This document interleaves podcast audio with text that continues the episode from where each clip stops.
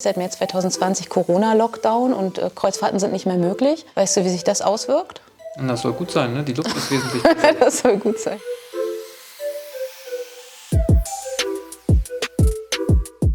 Wir sind Kai und Katharina und heute sprechen wir über das Thema Kreuzfahrt und gucken uns an, was Kreuzfahrten für eine Entwicklung hinter sich haben, seit wann es die gibt und welche Auswirkungen es hat auf Mensch und Natur und auf die Arbeitsbedingungen auch auf dem Schiff, welche Möglichkeiten es gibt, sich zu engagieren, wenn man das alles nicht so gut findet. Das bequatschen wir heute.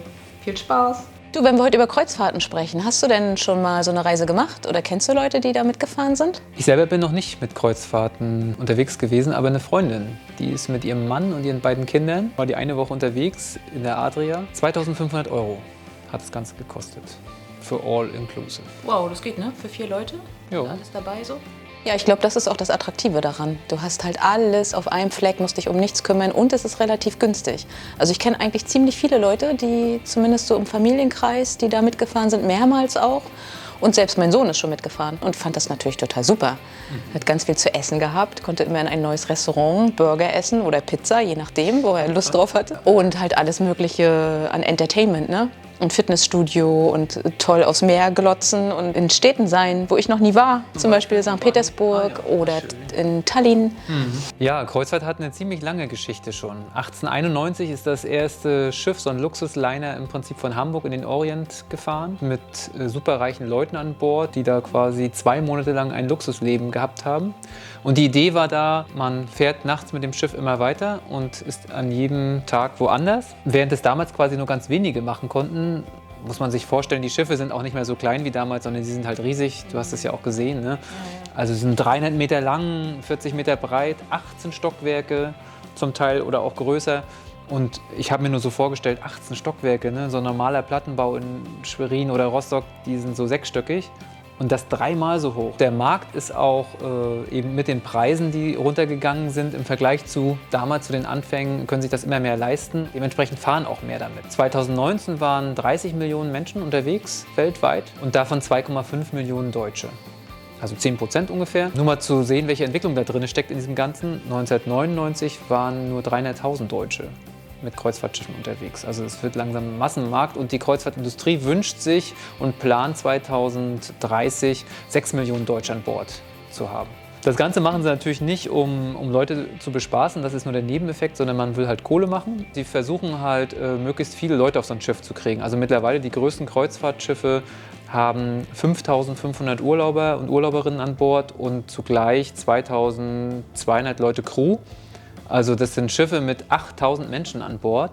Also im Prinzip wie kleinere Städte. Wir haben als Beispiel mal uns Dubrovnik angeguckt. Da war das so, dass die Stadt 40.000 Einwohner hat.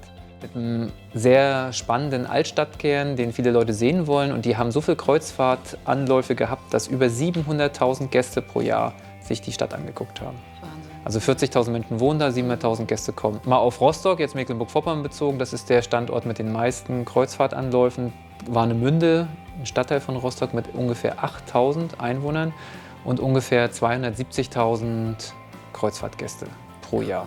Also auch da wieder ne? ganz wenig Einwohner, aber ganz, ganz viele Touristen, die mit den Kreuzfahrtschiffen kommen. Meine Oma ist nach Warnemünde gezogen mit dem Ziel, eine viel frische Luft zu haben, ne? an einem schönen Ort zu wohnen, wo es sich gesund leben lässt. Ja. Aber wie du schon sagst, irgendwie das äh, funktioniert ja nicht so gut, weil so viele Schiffe anlegen. Ich habe mal geguckt, im Jahresschnitt sind es 200 Schiffe, die in Warnemünde festmachen. Und die Belastung für den Menschen und die Tierwelt ist wahnsinnig krass. Also mhm.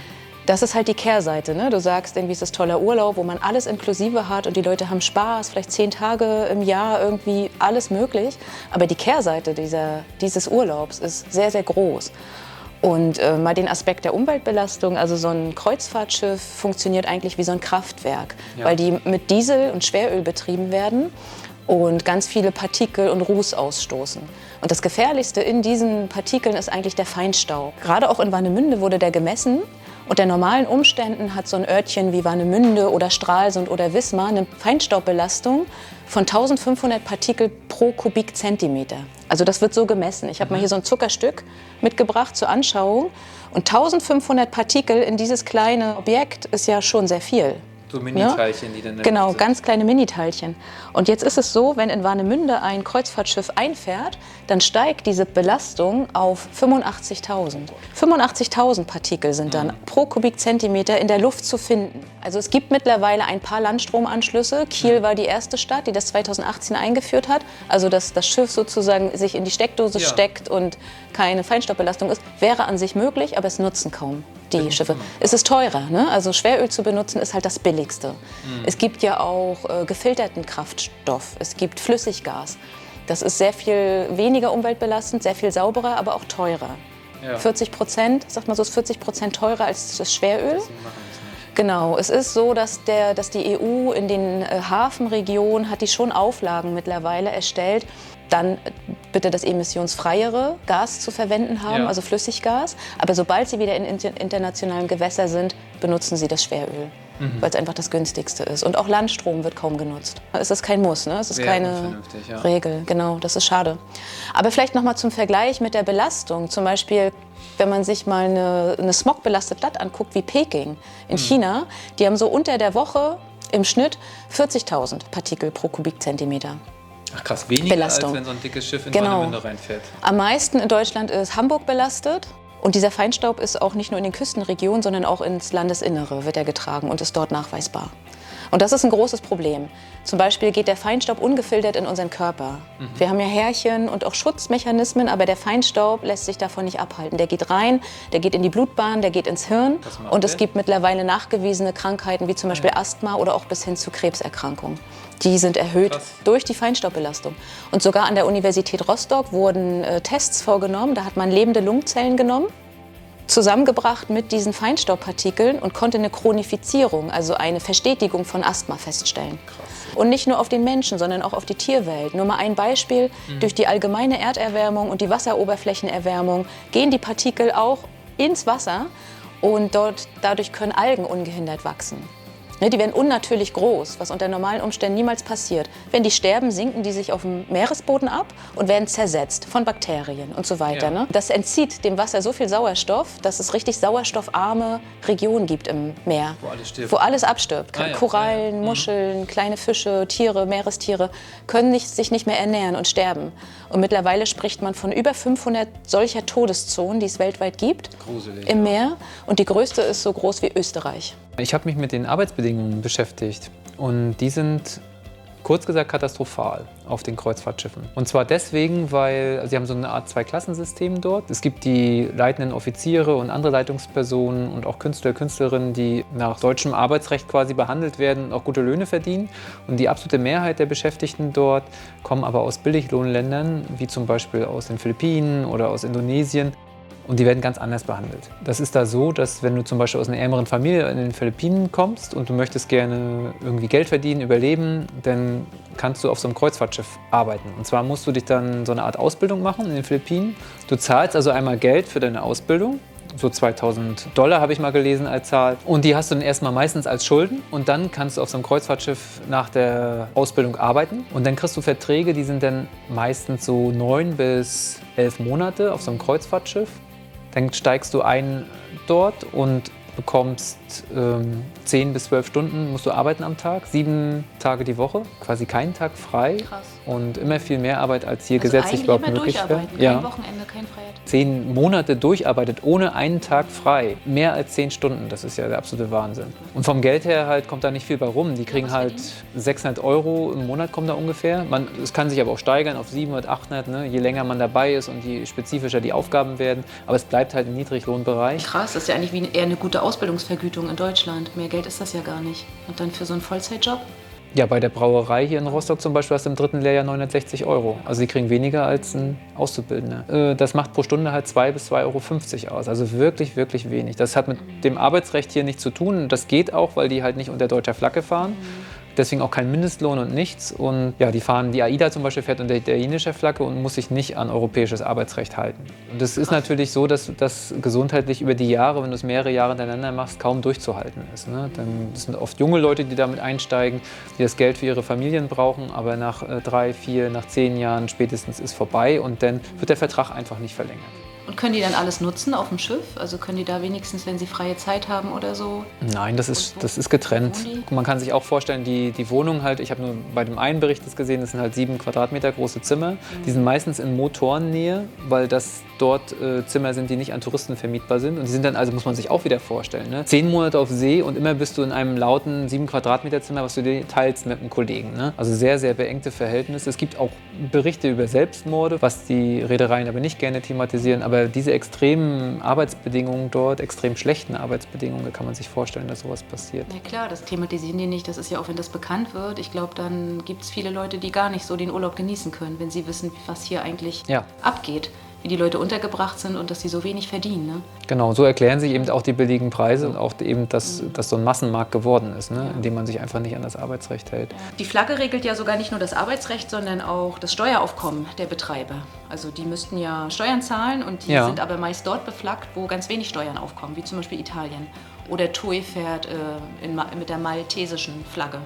Also alle Betreiber auch, die in Deutschland ihre Schiffe äh, gebaut haben oder deutsche Betreiber, fahren gar nicht unter deutscher Flagge, mhm. ne, um drumherum zu kommen irgendwie.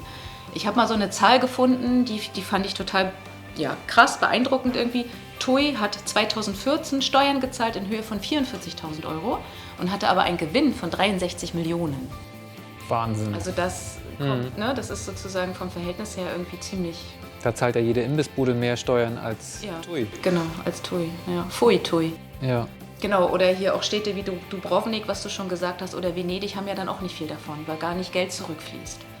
Überall steht immer so ein Drittel eines normalen Touristen, der sich halt einmietet und in der Stadt lebt und so. Mhm. Ein Drittel dessen, was die Person äh, der Stadt bringt an Geld, bringen die ähm, Tour Touristinnen und Also Touristen viel weniger als ein normaler Tourist. Genau weil mhm. die halt da ja nicht schlafen. Ne? Sie bezahlen keine Unterkunft. Ja, ah ja logisch. Mhm. Oder äh, auch kein Essen. Kaufen nur mal ein Eis an der Promenade. Nur mal ein Eis vielleicht und du kannst ja auf dem Schiff auch shoppen. Du hast ja eigentlich alles Stimmt. da. Ne? Und dadurch ist es so, sie geben viel weniger als die Hälfte eines normalen Touristen in diesen Städten. Also auch das Argument funktioniert nicht richtig. Mhm. Mittlerweile gibt es ja auch richtig Widerstand dagegen. Zum Beispiel Dubrovnik habe ich ja schon gesagt, mit diesen 700.000 Touristen bei 40.000 Leuten, das ging den Leuten so auf den Geist, dass es da richtig Proteste gab auch. Die haben es jetzt so geregelt, dass es nur noch zwei Anläufe zugleich geben darf. In Rostock, Warnemünde dürfen zum Beispiel drei zugleich.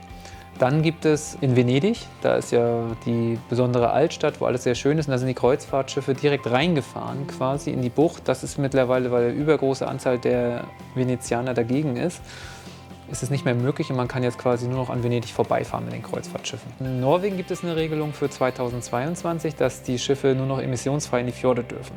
Ah ja. Also auch da eine große fortschrittliche Regelung. Es geht aber vielen Initiativen noch weiter. Es geht nicht nur sozusagen Kreuzfahrt zu regulieren, sondern zum Beispiel in Kiel gibt es eine Initiative, die heißt Kreuzfahrt nirgendwo und die wollen quasi auch, dass Kreuzfahrt quasi gar nicht mehr stattfindet. Ja. Die haben dann auch das Auslaufen von Kreuzfahrtschiffen blockiert und auch da engagieren sich viele Menschen. Ja, das können wir ja auch unterschreiben, oder? Als Linke, dass wir sagen, das gehört abgeschafft. Also das ist, ein, ja. das ist eine Urlaubsform, die können wir uns nicht erlauben. Da spricht so viel dagegen. Das wissen wir ja auch alle, ne? dass der Klimakollaps irgendwie da ist und kommt und wir damit mit den Auswirkungen ja ständig konfrontiert werden. Genau, dann so eine Art von Urlaub, zumindest auf See, nicht möglich sein sollte. Das geht ja gar nicht darum, dass man den Leuten den Spaß nimmt, äh, alles auf einmal zu haben. Also das ganze Entertainment und Essen und sowas. So eine Art Erlebnisparks, Erlebnisurlaub. Gibt es ja auch schon. Ne? Könnte man sagen, kann man nachhaltig machen. Können die Kreuzfahrtunternehmen ähm, in völlig andere Bereiche dann sich ausbauen und investieren. Ja. So. Also das wäre so eine Möglichkeit, um diese Art von Urlaub trotzdem zu erhalten. Das geht nicht mehr auf dem Meer. Und die Menschen gewöhnen sich ja auch an solche Sachen. Wenn das nicht möglich ist, dann ist es nicht möglich. So wie im Wald ja auch nicht gekämmt wird und äh, Feuer gemacht wird. Ja. Ne? Aus Umweltschutzgründen. So, so Geht nicht, ja. Wird das dann auch einfach eine Regel und ganz normal, dass das auch nicht funktioniert. Kreuzfahrten kann man ähm, nicht sozial-ökologisch betreiben. Deshalb hat es aus sozialistischer Sicht keine Zukunft.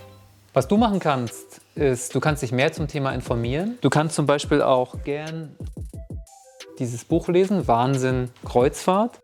Da steht auch sehr viel zum Thema drin. Du kannst mit deinen Kollegen sprechen, mit Verwandten, mit Bekannten zum Thema Kreuzfahrt. Was auch gut ist, ist unseren Kanal liken und abonnieren und selber auf Kreuzfahrten verzichten. Anders Urlaub machen geht.